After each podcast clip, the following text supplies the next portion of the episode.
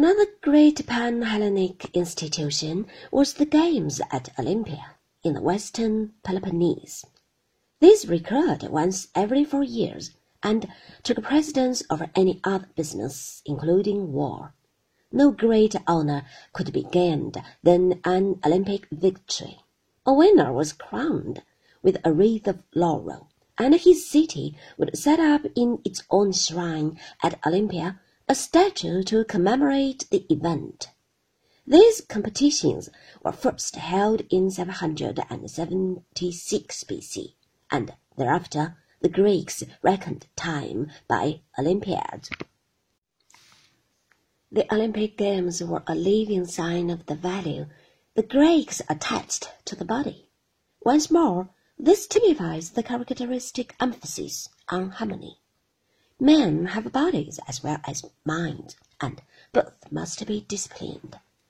It is well to remember that the thinkers of Greece were not ivory tower intellectuals of the kind that our modern world has inherited from the scholastic traditions of the Middle Ages.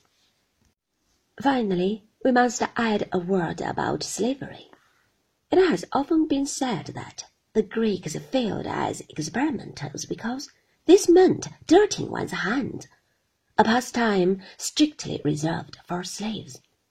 Nothing could be more misleading than such a summary conclusion. The evidence clearly points the other way, as is shown both by the records of their scientific achievements and the remains of their sculpture and architecture. In any case, the importance of slaves must not be overrated, even though there was a strong snobbish feeling that gentlemen did not use their hands. It is true that those who worked the silver mines at Laurium bore an inhuman lot, but on the whole, the slave population of the cities was not treated with calculated cruelty. For one thing, a slave was too valuable especially if he were skilled in some craft.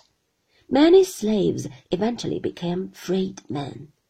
Slavery on a massive scale belongs to a later age than fifth century Greece.